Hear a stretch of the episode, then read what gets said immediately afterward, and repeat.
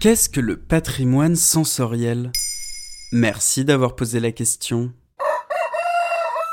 Ce chant de coq qui annonce le jour nouveau ou celui des cigales appelé aussi symbalisation que les mâles produisent pour attirer les femelles dès que la température est suffisamment élevée sont pour nous autres citadins bipèdes souvent synonymes de vacances ou d'arrivée dans le sud de la France avec le pack à l'eau et l'éventail comme accessoires indispensables. Est-ce que tu viens pour les vacances?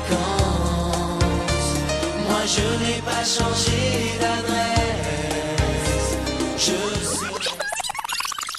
Considérés pourtant comme nuisibles pour certains, ces sons, tout comme les odeurs caractérisant les espaces naturels, entrent désormais dans le Code de l'environnement. Le Parlement a adopté jeudi 21 janvier 2021 une proposition de loi visant à protéger le patrimoine sensoriel des campagnes françaises. Une consécration qui permet de les inscrire dans le patrimoine commun de la nation, dans son patrimoine sensoriel. Et il regroupe quoi ce patrimoine sensoriel? On peut regrouper sous l'expression de patrimoine sensoriel les environnements visuels, sonores, olfactifs, lumineux ou même thermiques valorisés par les pouvoirs publics au nom d'une expression identitaire. C'est un fait, quand on traverse les campagnes, on entend des bruits, on sent des odeurs qui ont une valeur culturelle associée à ces lieux et qui les ancrent dans une histoire, dans l'histoire culturelle et sensorielle de la France. Et d'où vient le besoin d'inscrire ces chants dans ce patrimoine? Derrière l'adoption de ce texte, il y a le cliché du citadin qui débarque à la campagne et qui se plaint du chant de coq à l'aube. Les histoires étonnantes ne manquent pas, comme ces vacanciers en 2018 dans le Var qui avaient exigé la dispersion d'insecticides contre les cigales trop bruyantes. Mais non.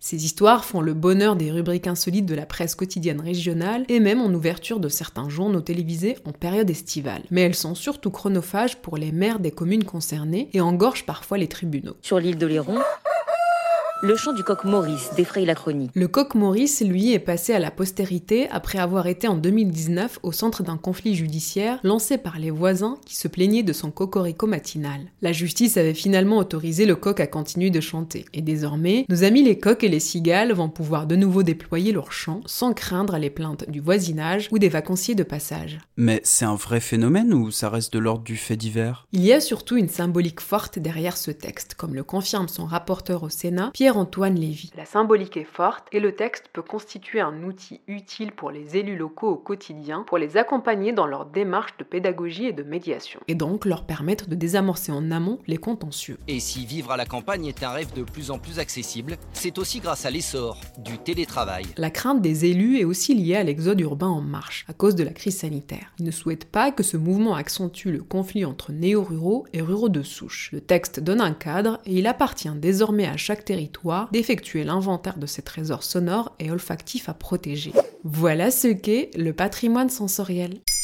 Maintenant, vous savez, un épisode écrit et réalisé par Zineb Souleimani. En moins de 3 minutes, nous répondons à votre question. Que voulez-vous savoir? Posez vos questions en commentaire sur les plateformes audio et sur le compte Twitter de Maintenant, vous savez.